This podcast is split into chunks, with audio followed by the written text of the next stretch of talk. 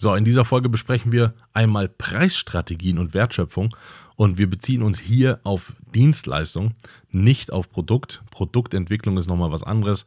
Da arbeitest du dann mit Margen quasi und äh, Produktkosten und Herstellungskosten und Transportkosten und so weiter. Das machen wir mal in einer eigenen Folge oder in, in einer Special-Folge. Aber jetzt hier betrachten wir das deutlich kompliziertere, nämlich die Preisgestaltung einer Dienstleistung. Produkt ist relativ einfach preisgestaltet, weil es nicht so viele wahnsinnig viele äh, Faktoren und Komponenten gibt, aber in der Dienstleistung gibt es immer eine wirkliche Kernfrage, die immer gestellt wird und äh, selten äh, gut beantwortet wird. Und ich habe mir viele Gedanken dazu gemacht und genau die erzähle ich dir jetzt. Herzlich willkommen, mein Name ist Dan Bauer, ich bin Multiunternehmer und in diesem Podcast begleite ich dich in deiner Selbstständigkeit und im gesamten Unternehmertum. Ich freue mich auf dich. Los geht's. Was ist denn wie viel wert? Das ist die häufigste Frage, die gestellt wird bei der Ideenfindung, was sollte denn was kosten. Was ich festgestellt habe, dass es wahnsinnig viele Selbstständige gibt, die den Preis entweder würfeln, kann man machen, ist nicht klug, aber kann man machen, oder sich am Markt orientieren. Das ist glaube ich, noch sinnfreier als zu würfeln. Weil am Markt sich zu orientieren bedeutet, du gibst die Kosten und Nutzenstruktur, die du für sich selber hast, in die Verantwortung von einem anderen. Das ist erstmal eine ganz blöde Idee. Wenn du die Folge gehört hast, in der ich von dem Kaffee gesprochen habe, wo der eine Kaffee 2 Euro und der andere 6 kostet, ja, das ist ja geil. Das ist ja eine ganz schlaue Idee, jetzt sich am Markt zu orientieren und dann zu sagen, dann kostet mein Kaffee 6 Euro und äh, du hast aber in deiner Region niemanden, der diese 6 Euro bezahlen würde. Ganz blöde Idee, sich da am Markt zu orientieren. Also, das ist äh, zwar keine Dienstleistung, aber so funktionieren auch Leute in der Dienstleistung. Was ist das denn wert? Mich hat letztens jemand gefragt, Berater, und sagt, Dan, was denkst du denn? Sind 100 Euro in der Stunde zu viel? Dann sage ich, wofür denn? So, also ich kann ja den niemals, niemals nachfragen, ob 100 Euro in einer Stunde viel Geld ist. Das, wie, wie soll ich das denn beantworten? Ich brauche erstmal eine Wertschöpfung. Und diese Wertschöpfung muss ich erstmal definiert haben. Und jetzt pass auf. Jetzt, wird's, jetzt kommen wir wieder zu einem riesengroßen Kernproblem. Ich weiß nicht, wie alt du bist, aber wenn du in den 80er, 90ern sozialisiert bist, hast du gelernt, dass oder hast du höchstwahrscheinlich gelernt, weil das damals man noch so gelernt hat, dass Geld mit dem Selbstwert verbunden ist. Also je mehr Geld man hat, desto mehr ist man wert. Das ist übrigens der Grund, warum es heute noch sehr luxuriöse Häuser, Autos und sonst was gibt, weil die Leute dann glauben, sie sind besonders viel wert. Also die Leute, die sich leisten können und dann einfach auf den Luxus stehen, das ist die eine Seite und es gibt die andere Seite, du weißt, wen ich meine, die brauchen das, weil die damit ihren Wert definieren. So, Jetzt ist die Frage, wenn du das bitte rausrechnen, es, du bist wertvoll als Mensch, pauschal. Du bist einfach was wert, weil du da bist. Punkt. Du musst deinen Wert nicht durch Leistung definieren, du musst deinen Wert nicht durch Geld definieren, du bist einfach wertvoll, weil du gerade existierst. Ist Punkt, okay? Es ist, das ist das gleiche wie bei Liebe und Aufmerksamkeit. Man, äh, man, als, als Mensch kann man bedingungslos geliebt werden, nicht wenn man eine Leistung vollbracht wird haben wir in, also ich in meiner Kindheit auch komplett falsch äh, gelernt und die Leute, die ich um mich herum habe, haben das genauso falsch gelernt. Die haben immer eine Bestätigung bekommen und Liebe und Aufmerksamkeit, wenn sie etwas gut gemacht haben. Das hast du aber ganz gut gemacht. Ja, und dann endest du genau in dieser Spirale und denkst dir, ja, da, danke. Das ist nur, wenn ich was gut mache, dann werde ich auch geliebt und habe Aufmerksamkeit. So, wenn du das für dich auch hast, geil, kein Problem, aber bitte verknüpfe es nicht mit deinem Business. Es hat miteinander gar nichts zu tun. Und die Leute messen auch nicht deinen Wert. Entsprechend kannst du deinen Wert auch nicht an dem Geld, das du dann verlangst, festmachen, sondern an der Wertschöpfung. Was ist es denn wert, was du da tust? Pass auf. Ich sage dir, du kriegst mich niemals unter 8000 Euro am Tag. Niemals, egal für was. Weil das koste ich dich. Jetzt sagst du, ja, wie, wie 8000 Euro am Tag, was soll der Scheiß denn? Ich sage dir, ich glaube pauschal, dass es das wert ist. Und wie komme ich da drauf? Pass auf. Ich mache es mal anders, ich mache es mal abstrakter. Wenn du jetzt mit mir eine Woche verbringen wolltest, einfach ne, so pauschal, und ich bringe dein Business in einer Woche voran, dann glaube ich, dass du durch mich mehr als 50.000 Euro in dieser Woche verdienen würdest. Da glaube ich einfach dran, weil ich diese Zeit und dieses Wissen da reinstecken würde, dass das genau der Fall ist. Da glaube ich dran. Wenn nicht, dann täusche ich mich, aber you know. Und das ist es wert, wenn du 200.000 Euro verdienen kannst, weil ich dir etwas beibringe für 50.000 Euro, hast du 150.000 Euro Gewinn gemacht. Das ist doch ein Deal. Das ist doch, ein, also jetzt mal ne, überspitzt. So, ich würde das jetzt nicht machen wollen, aber du verstehst, was ich sage. Wir können das auch mit einer anderen Nummer drehen. Du kannst auch sagen, ich kann dir für 100 Euro was liefern und für diese 100 Euro bin ich mir sicher, dass du 300, 400 Euro draus machst, dann kannst du auch 100 bezahlen. Oder nicht? So, das heißt, value-based an das Ganze rangehen ist wirklich schlau, anstatt zu sagen, ich habe einen Stundensatz von X, gerade in der Dienstleistung. Stundensatz von X heißt was? Also was genau heißt das denn? Und wenn jetzt jemand fragt, sind denn 100 Euro in der Stunde, ist das denn viel? Dann sage ich, wozu denn? Wenn ich meinen Auto in eine Prüfstelle gebe, dann kostet dort der Geselle, der Geselle 90 Euro. Ja, soll ich jetzt bewerten, ob das jetzt wertvoll ist oder ob. Kann ich nicht. Das haben die vorgegeben, das kostet 90 Euro der Geselle. Wenn ich einen Meister haben will, muss ich Doppelte drauflegen. Es ist halt so. Das haben die vorgegeben. Da kann ich nicht den, den Wert messen und kann sagen, ja, dann muss ich aber quasi ja überprüfen, wie viel der Geselle jetzt schon kann oder weiß und ob der genau mein Problem. Nein, nein, Punkt. Und das haben die einfach für sich definiert. Das klappt dann auch. Valued-Based bedeutet aber, du gehst auf eine andere Schiene. Das heißt, du, du setzt nicht voraus, das kostet jetzt übrigens X in der Stunde, sondern was ist es dir denn wert? Also, ich fahre da mit einem kleinen super, super schönen Auto rein. Das hat mich aber 6000 Euro gekostet. Aber es ist mein Lieblingsauto. Das ist wirklich mein Lieblingsauto.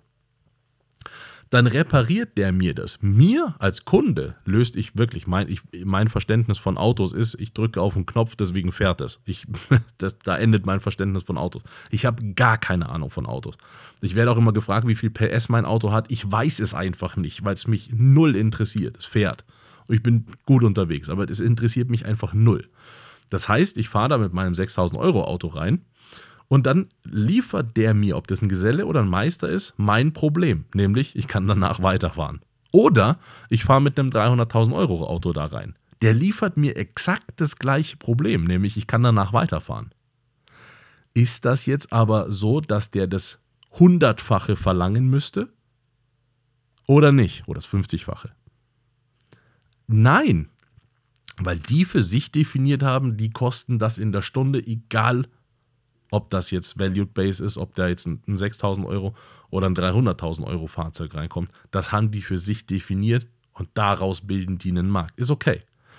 Du kannst aber für dich entscheiden, fährst du genau nach dieser Nummer, dann orientierst du dich an anderen und dann orientierst du dich an den Standards oder du setzt diese Standards für dich selber, dann musst du aber auch genau kalkuliert haben, warum das der Fall ist. Also wenn du sagst, ich brauche, in München zum Beispiel ist es so, du kannst unter 60 Euro als selbstständige Person nicht überleben in München. Das geht nicht. Das heißt, du musst mindestens mal diese 60 Euro einnehmen. Und wenn du dann noch ein bisschen was obendrauf haben willst, weil du Marketingkosten haben willst, weil du Entwicklungskosten haben willst, weil du dir vielleicht ein Büro leisten möchtest, weil du X und so weiter, dann kannst du das mit reinrechnen. Das heißt, du gehst von so einem Standard aus und definierst mal für dich, was brauchst du eigentlich wirklich im Monat zum Leben? So, was schreib das runter. Was brauchst du wirklich zum Leben? Brauchen, überleben, brauchen.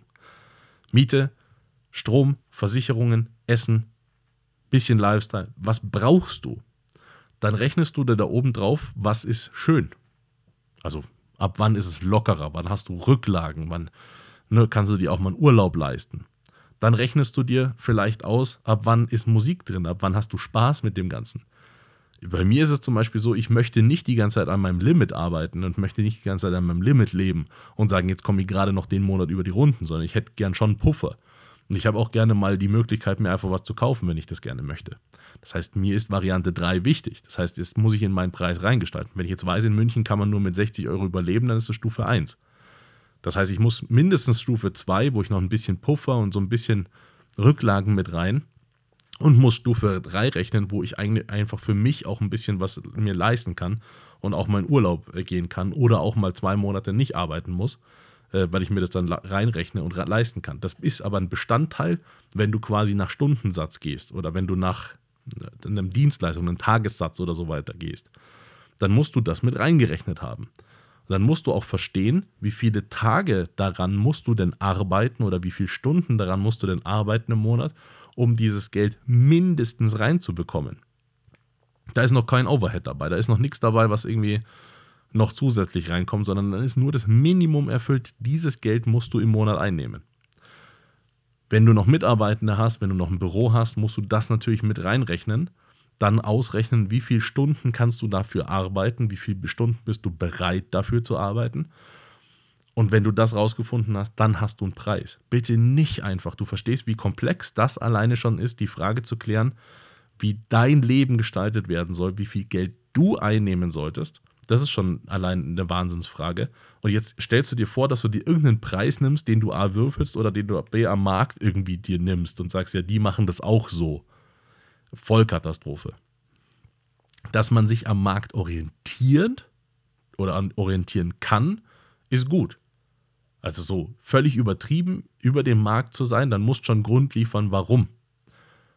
Oder du bist einfach genau in dem Markt und sagst, ja, das ist aber genau das Geld, was mir, was mir reicht. Mehr brauche ich einfach gar nicht. Dann ist es super geil. Vielleicht ist es sogar so, dass du sagst, nee, ich brauche dafür gar nicht so viel Geld, ich brauche dafür eigentlich weniger. Dann kannst du auch weniger anbieten als der Markt. Es ist völlig legitim und genau deine Gestaltung. Aber wichtig ist mir dabei bei dieser Folge zu sagen, es ist deine Gestaltung, bitte gestalte es auch. Das ist die Preisbindung am Markt. Das ist die Preisbindung einfach nach Stunden, nach einem Tagessatz, so ne, wie du einfach unterwegs sein möchtest dort. Die andere Variante ist wieder Value-Based, das, was ich vorhin gesagt habe. Du überlegst dir, wie viel wert ist das denn? Und das machst du bitte, wie gesagt, nicht an dir, an deinem persönlichen Wert fest, sondern du überlegst dir, wie viel ist denn diese Leistung wert? Ich habe als Beispiel in einem Unternehmen, da war ich mal eine Woche vor Ort, und habe in diesem Unternehmen wirklich performt.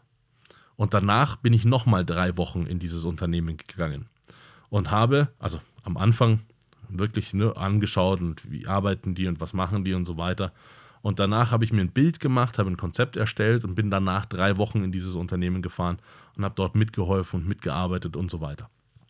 Und die haben es geschafft, ihren Umsatz zu verdreifachen danach, nachdem ich da drei Wochen, also insgesamt einen Monat quasi war. Und wenn die ihren Umsatz verdreifachen, jetzt erklär mir bitte, warum ich 5000 Euro mitnehmen soll. Das erschließt sich mir nicht. So, das, nö. Wenn ich dir helfe, deinen Umsatz zu verdreifachen, will ich von dem Umsatz was haben. Also du kriegst 10% von dem Umsatz. Logisch. Und genau das ist Valued Base. Das heißt, du überlegst dir, wie viel ist das, was du da machst, wert und du musst das nicht tun, sondern ich gebe dir nur hier zwei, zwei Methoden quasi mit, wie du das gestalten kannst. Aber das ist einfach es auch wert. Und da kommt noch ein Punkt, den wollte ich noch ansprechen. Leute sprechen immer von Wucher.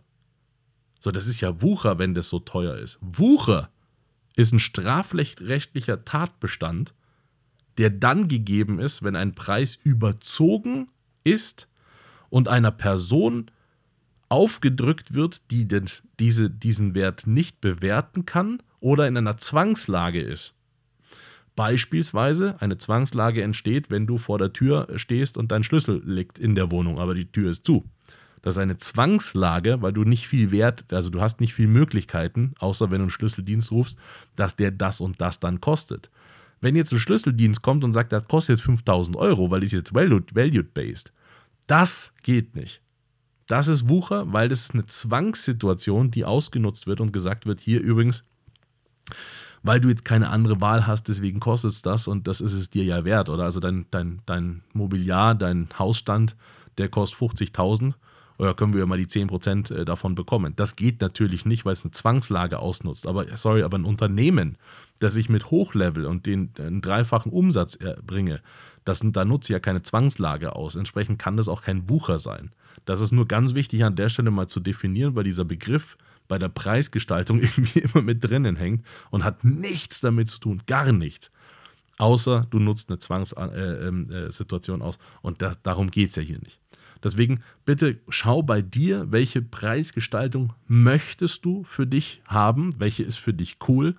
Und nach meinem persönlichen Empfinden solltest du, wenn du äh, nach Tagessatz oder Stundensatz gehst, dann solltest du mindestens Stufe 2 machen, wo du Rücklagen auch mit drinnen hast und auch mal einen Puffer mit drinnen hast. Und ne, du musst ja auch mal reinrechnen, dass du mal krank sein kannst oder dass du mal äh, irgendwie in Urlaub fährst. Das musst du mit reinrechnen dann ist noch nicht Stufe 3, ich habe aber den Anstand, äh, den, den Anspruch an mich und so und möchte das und das mir leisten, dann ist das noch nicht gegeben, sondern mindestens Stufe 2.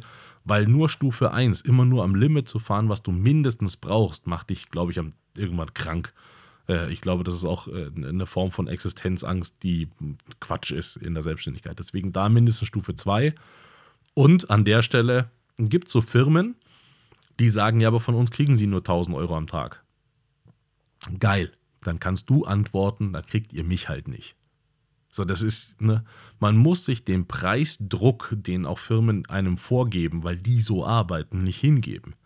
Dann ist es halt die Frage, dann kriegen die halt jemand anders oder du kriegst halt einen anderen Auftraggeber oder holst dir einen anderen Auftraggeber. Aber das kann man für sich auch entscheiden und man muss sich da, ich spreche da immer von der Prostitution, man muss sich da nicht prostituieren dafür, nur weil die eine Vorgabe haben, wir gehen da nicht über 1000 Euro am Tag.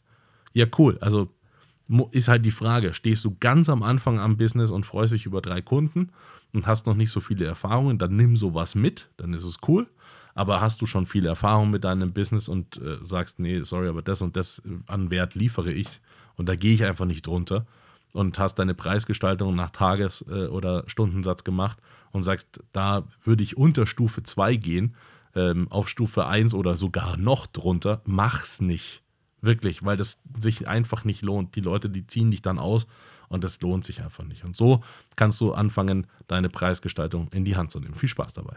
Das war es heute wieder mit einer spannenden Folge. Hoffentlich hat sie gefallen und wenn ja, dann lass mir bitte einen lieben Kommentar da, abonniere den Podcast und wenn er dir nicht gefallen hat, reich ihn bitte an jemanden weiter, den du nicht magst. Schau auch gerne auf meiner Webseite vorbei. Da findest du Informationen über Events und Workshops, die wir machen zum Thema Selbstständigkeit und Unternehmertum. Bis bald.